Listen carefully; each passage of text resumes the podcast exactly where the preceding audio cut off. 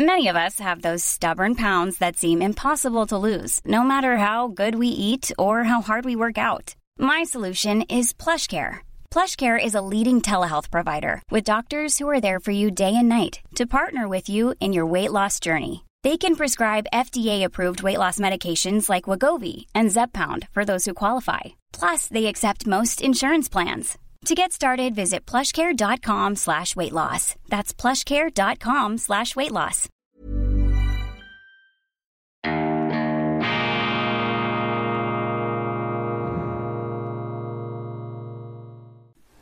Grüezi miteinander. Einen wunderschönen guten Morgen, meine sehr verehrten Damen und Herren. Ich begrüße Sie herzlichst zur schweizerischen und internationalen Ausgabe von Weltwoche Daily, die andere Sicht, unabhängig, kritisch, gut gelaunt am Dienstag, dem 5. Juli 2022. Vielen herzlichen Dank für die überwältigende Zahl von Zuschriften und Kommentaren zu meiner gestrigen internationalen Sendung. Ähm, ein Stoßseufzer, eine Philippika, eine Gardinenpredigt äh, über die geballte äh, Inkompetenz der deutschen Politik, das Gruselkabinett der Inkompetenz. Ich wurde dann auch noch etwas kritisiert, weil ich Kanzler Scholz viel zu positiv dargestellt hätte. Ich würde das naiv überschätzen. Ich will nicht ausschließen, dass in dieser ganzen Finsternis man auch mit einer gewissen qualifizierten Verzweiflung einen Lichtblick sucht.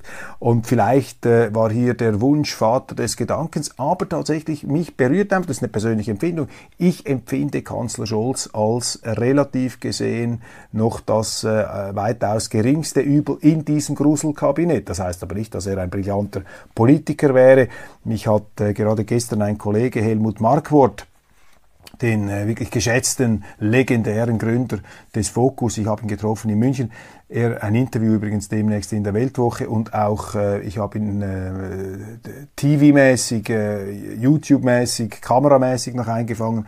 Helmut Marko hat mir auch gesagt, ja, Olaf Scholz sei ein Politiker, der äh, sozusagen darauf kodiert sei, ja nichts Falsches zu sagen, so nach dem Muster, nur wer nichts sagt, kommt überall gut an und er sei ein Politiker, der nichts wage, der sich nichts getraue, äh, der sozusagen äh, die, die personifizierte Verwaltung des Stillstands bedeutet. So habe ich Helmut Markwort verstanden. Ähm, mag alles sein und äh, vielen Dank für diese erweiternden ähm, Bemerkungen. Ich werde natürlich äh, auch in Zukunft daran arbeiten, hier meine Beschreibungen noch präziser zu machen, aber vielen herzlichen Dank für diese sachdienlichen Hinweise.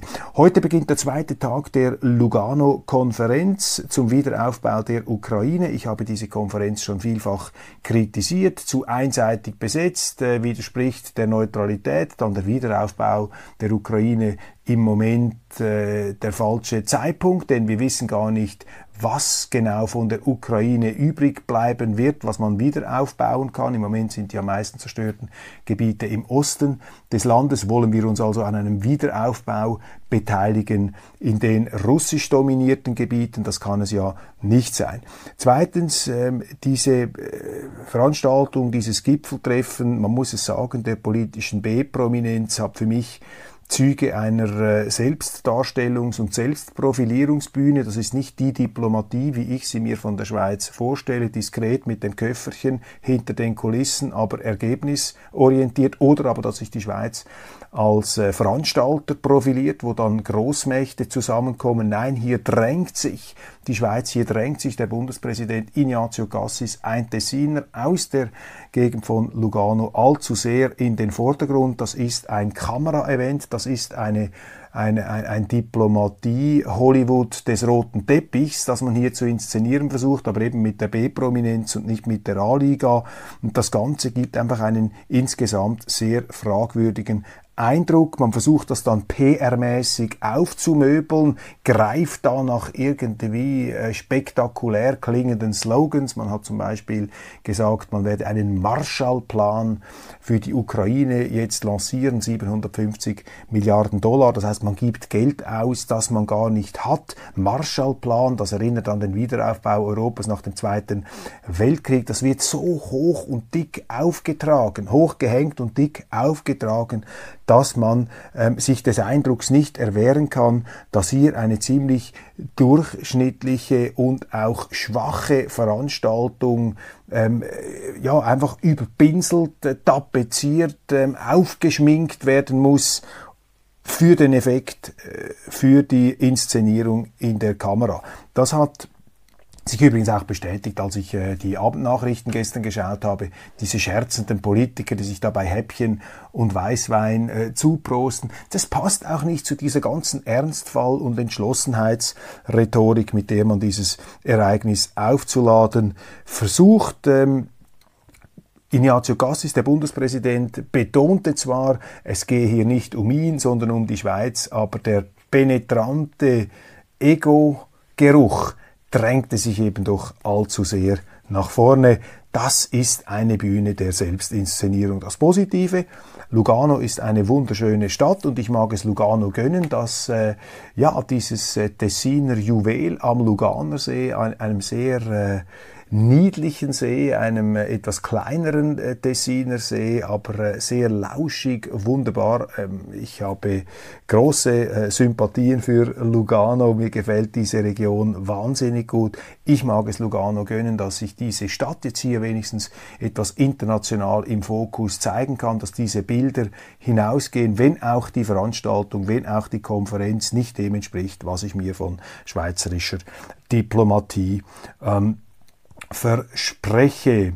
Was haben wir an weiteren äh, Themen?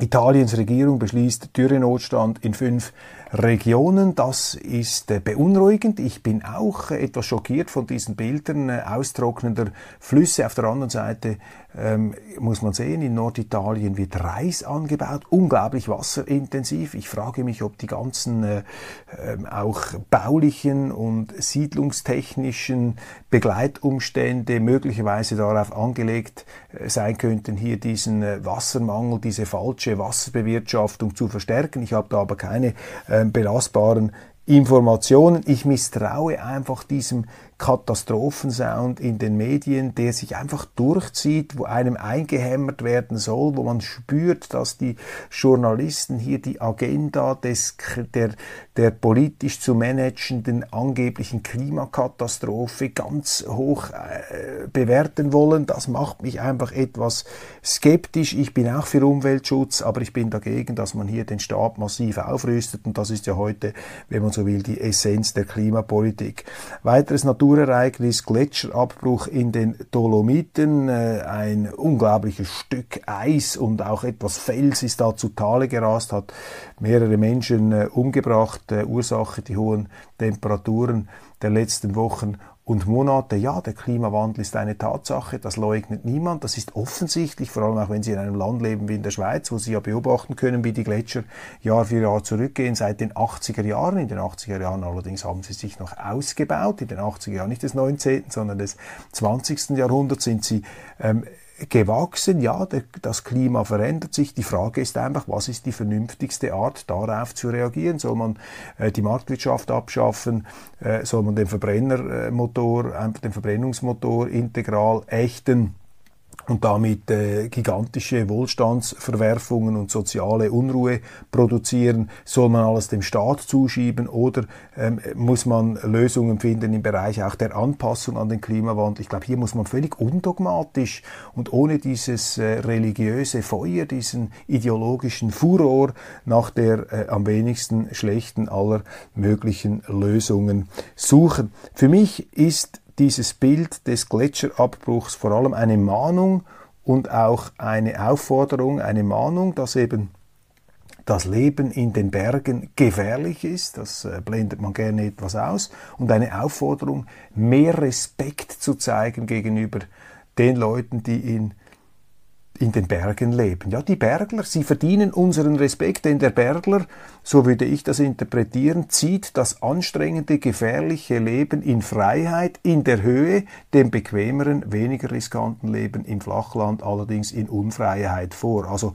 Berge und Freiheit, da gibt's für mich einen politischen Zusammenhang. Dazu gehört aber auch, dass man bereit ist, höhere Lebensrisiken auf sich zu nehmen. Das ist für mich eine wichtige Botschaft. Wir werden darauf zurückkommen in einer der nächsten Folgen von Meilensteine der Schweizer Geschichte. Da wenden wir uns dem Goldauer Bergsturz von 1806 zu, ein unglaublich, ein fürchterliches Ereignis, das europaweit Schlagzeilen gemacht hat zu seiner Zeit. Bis heute die größte Katastrophe in der Schweiz mit den meisten Toten an einem Tag. Das ist fürchterlich, aber es ist zugleich auch tröstlich, weil in der Schweizer Geschichte der letzten 200 Jahre eine Naturkatastrophe die größte Katastrophe war und eben nicht eine politische Katastrophe. Ich glaube, unsere Nachbarländer, Deutschland vor allem, Italien, Frankreich, wären froh, wenn sie sagen könnten, die größten Katastrophen, die sie erlebt haben, wären Naturkatastrophen, Gletscherabbrüche und Felsstürze gewesen. Das Gegenteil ist der Fall. Ihre größten Katastrophen waren selbstgemachte politische Katastrophen und dass die Schweiz eben solche Katastrophen politischer Machart selbst gebaut nicht erlebt. Er hat entscheidend mit unserem Staatsaufbau zu tun, hat entscheidend mit unserer Neutralität zu tun, eine Neutralität, die jetzt preisgegeben wurde, siehe auch Lugano, eine derart einseitig besetzte Konferenz. Ich habe die Idee lanciert, es wäre von Bundespräsident Gassis genial gewesen, wenn er es geschafft hätte, Putin und Zelensky in Lugano zusammenzubringen, sie in einen Raum zu bringen, um nicht zu sagen einzusperren, damit sie dort eine Lösung finden, damit dieser fürchterliche, völlig unnötige Krieg, der die Weltwirtschaft nach zwei Jahren Corona jetzt in einen Abgrund hineinzureißen droht, äh, dass dieser Krieg endlich aufhört und dass man diese geostrategischen Sicherheitsinteressen, die Russland auch legitimerweise hat, die man auch anerkennen muss, die man nicht einfach wegwischen kann, wie das die meisten Medien und Politiker tun, dass man diese Sicherheitsinteressen auf anderem Weg, nicht auf kriegerischem Wege lösen kann. Das muss auch im Interesse Russlands sein, denn schon jetzt hat auch aus russischer Sicht dieser Krieg viele Nebeneffekte, äh, die einfach nicht gewünscht sein können. Auch Russland hat ein Interesse daran, mit Europa zusammenzuarbeiten, nicht nur Europa mit Russland. Und die Russen haben eben ein riesiges Problem, das sie sich selber auch nicht gerne eingestehen.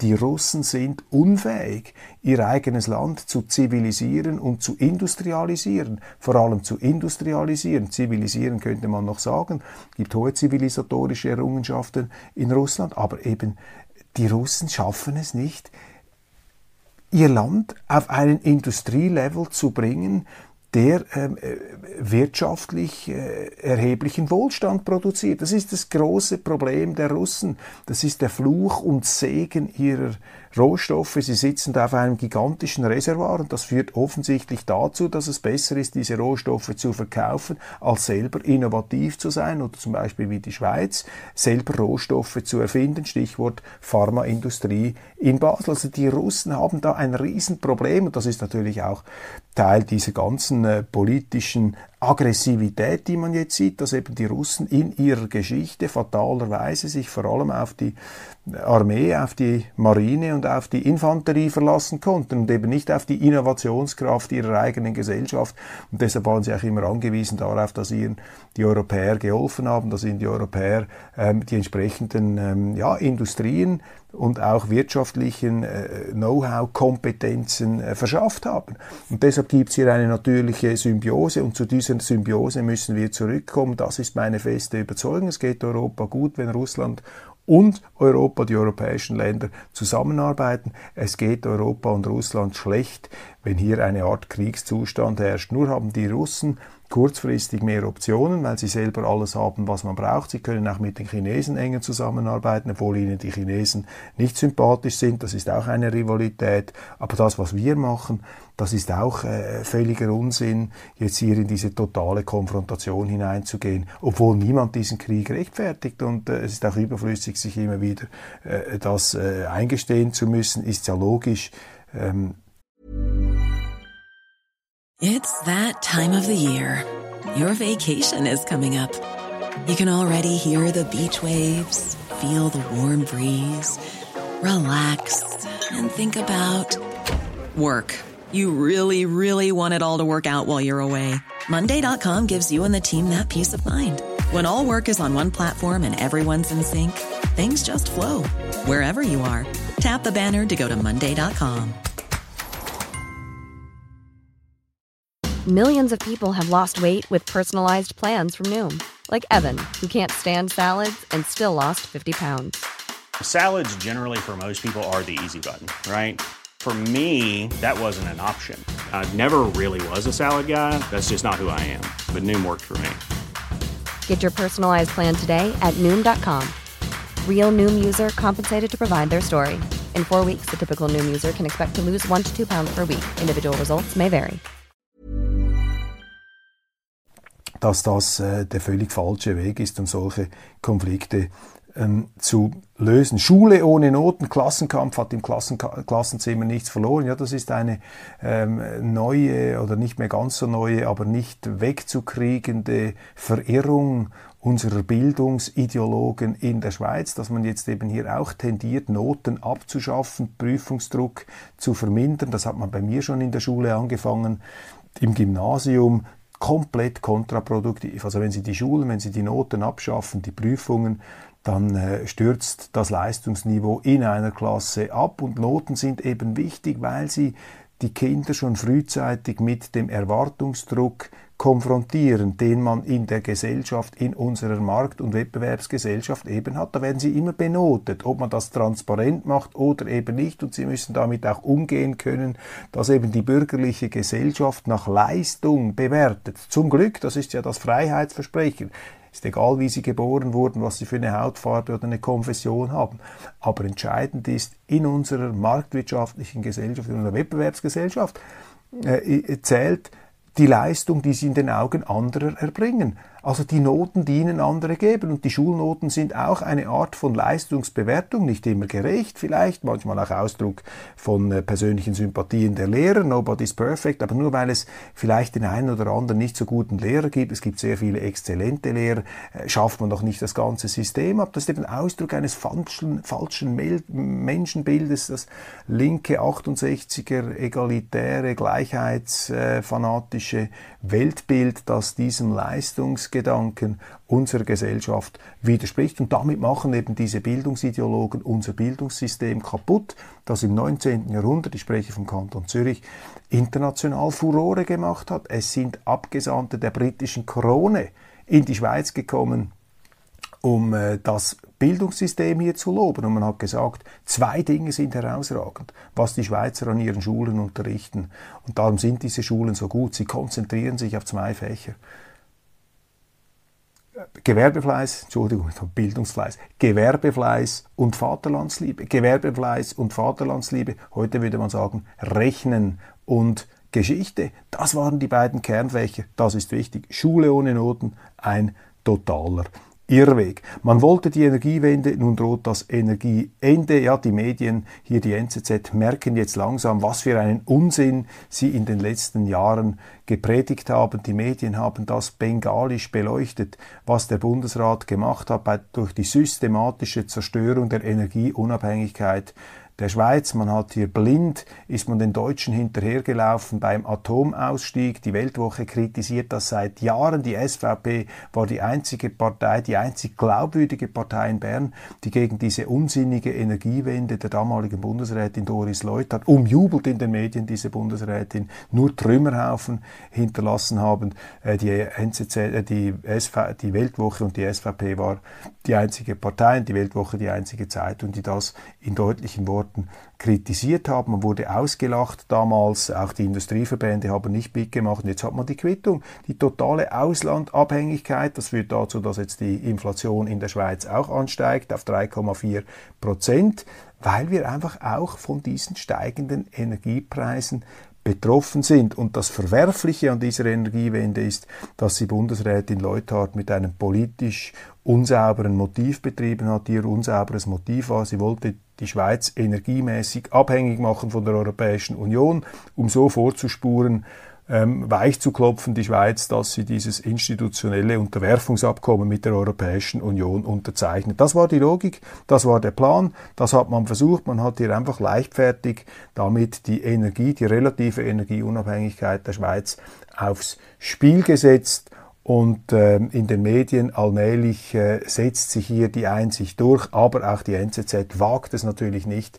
Doris Leuthard zu kritisieren. Sie wagt auch nicht zu schreiben, dass ein großer Fehler hier darin besteht, diesen Atomausstieg auch in der Schweiz noch nicht vollzogen, aber beschlossen voranzutreiben. Es ist einfach kompletter Wahnsinn, wenn Sie auf einen Energieträger verzichten, einen wichtigen Energieträger, bevor sie andere Energieträger haben. Inflation, da kann man zumindest äh, Folgendes sagen. Zum Glück ist die Schweiz nicht äh, Mitglied des Euro geworden. Auch das haben die Zeitungen vor 20 Jahren propagiert, äh, völlig irrig. Auch sehr viele Parteien, Politiker wollten unbedingt in den Euro hineingehen. Jetzt sehen Sie, was da abgeht in der Eurozone, in Deutschland. Viel höhere Inflation, auch eine geldpolitisch getriebene Inflation.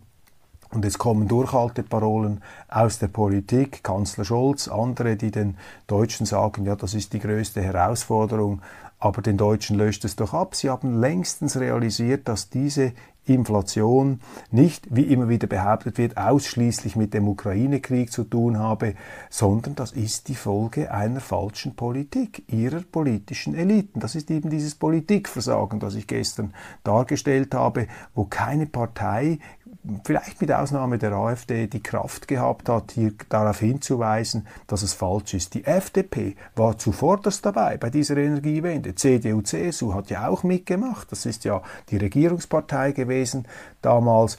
Unglaublich, wie man hier die Grundlagen einer der leistungsfähigsten Volkswirtschaften der Welt äh, mutwillig in Frage gestellt, ja zerstört hat und äh, eben äh, die Inflation eine deutsche Urangst, und zwar eine berechtigte Urangst, denn die Europäische Zentralbank ähm, macht genau das, was eigentlich verboten ist, nämlich Staatsschulden aufzukaufen. Die EZB, die Europäische Zentralbank, ist für mich deshalb eine kriminelle Organisation, weil sie das Versprechen gebrochen hat, mit dem man die Deutschen in diese Währungsunion hineinbestochen hat, könnte man sagen. Man hat den Deutschen nämlich gesagt, ihr müsst keine Angst haben, diese Zentralbank wird ihr Mandat nicht missbrauchen, um Staatsschulden zu kaufen, wie das die Deutsche Reichsbank gemacht hat in den 20er Jahren mit dem Effekt der Hyperinflation. Das werden wir nie und nimmer tun und genau das macht die EZB heute. Und wenn die Deutschen dagegen protestieren, dann ruft man ihnen zu, ihr seid Nazis, ihr seid AfD-Wähler.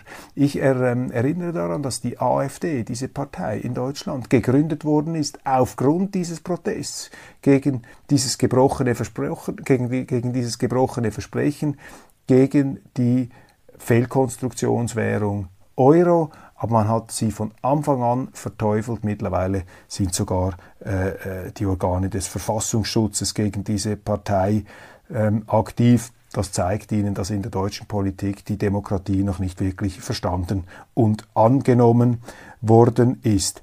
Es bleibt noch viel zu tun. Frauenallianz wirbt für die Erhöhung des Rentenalters und beklagt gleichzeitig vielfältige Benachteiligungen der Frauen. Ich finde das immer etwas äh, lustig und erhellend dass die Frauen nach Gleichberechtigung rufen, aber wenn man es dann macht, zum Beispiel in der äh, Altersvorsorge und sagt Rentenalter für Frauen und Männer gleich bei 65, 65, dann ist man, dann ist man nicht mehr dafür.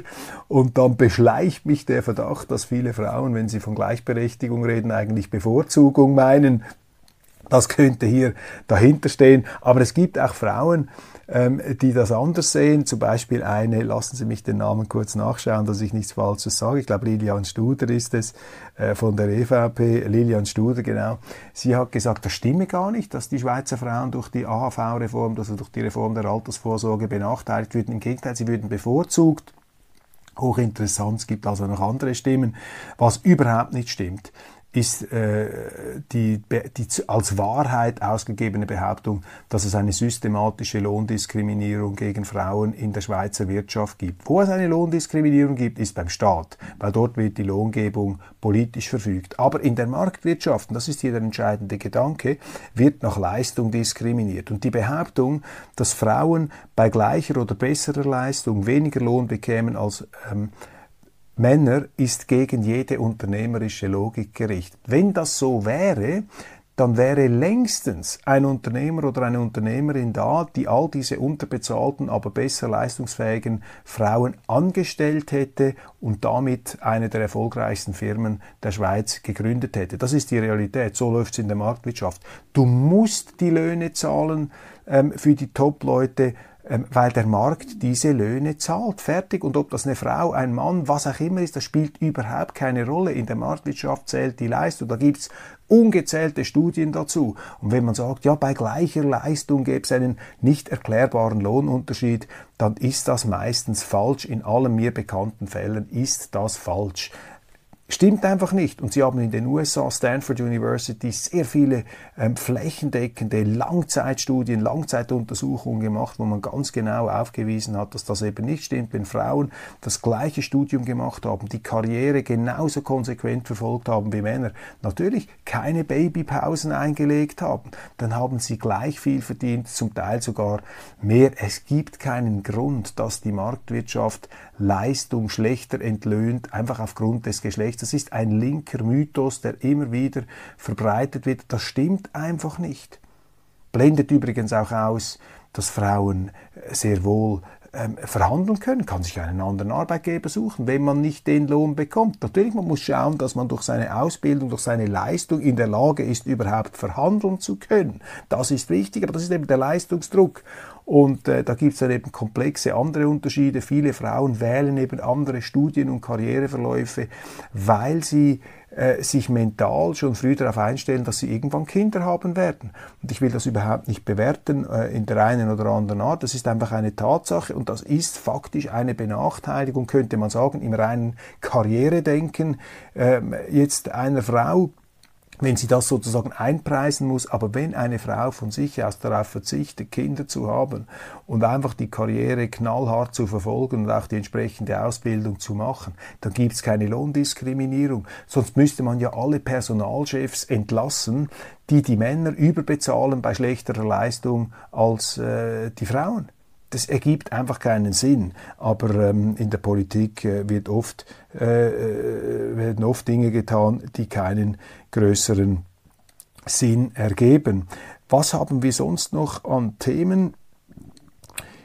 Vielleicht noch zuletzt, ähm, FDP Deutschland ist mir aufgefallen, zwei Vorstöße haben Schlagzeilen gemacht in der FAZ heute Morgen die, F, äh, die FDP möchte Deutschland attraktiver machen für Fachkräfte und sie möchte Englisch als zweite Amtssprache einführen. Das ist jetzt für mich eine typische FDP Politik, eine reine Marketingpolitik, die das eigentliche Problem überhaupt nicht adressiert, das unangenehme Problem. Die FDP möchte sich jetzt anbieten beim Thema Migration. Sie möchte etwas Positives machen, ohne sich allerdings die Finger dreckig zu machen. Sagen sie, okay, wir müssen Deutschland attraktiver machen für Fachkräfte. Dabei ist ja das Problem in Deutschland nicht, dass Deutschland unattraktiv wäre für Fachkräfte. Es mag bürokratische Hürden geben, die unnötig sind und man kann das sicher nicht verbessern, aber in dem angesichts des Wohlstandsgefälles, das wir haben, Deutschland mit diesen vielen tollen Unternehmen, das ist ja ein Magnet für Fachkräfte. Das Problem in Deutschland ist ein ganz anderes, dass sie viel zu viel Zuwanderung von Nicht-Fachkräften haben, die dann von der Politik wiederum zu Fachkräften erklärt werden,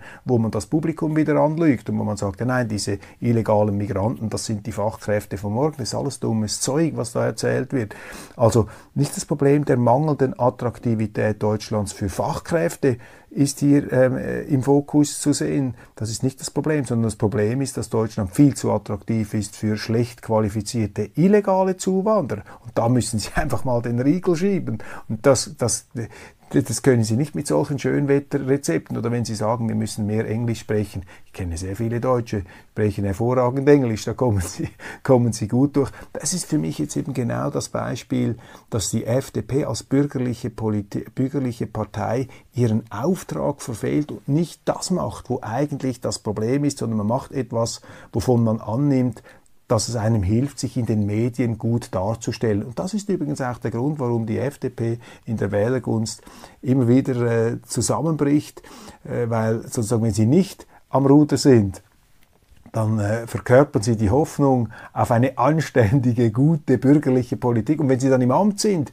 dann fehlt ihnen der Mut, hier auch die Probleme und die Missstände anzupacken, auch auf die Gefahr hin, beim Image etwas Abstriche zu nehmen. Und das ist vielleicht die äh, Kritik, die man machen kann beim Vorsitzenden der FDP, bei Christian Lindner. Er ist einfach ein Imagepolitiker, er ist kein Sachpolitiker. Meine Damen und Herren, ich danke Ihnen ganz herzlich für die Aufmerksamkeit, ähm, freue mich, dass Sie dabei gewesen sind und wir sehen uns morgen wieder zur gleichen Zeit auf dem gleichen Kanal.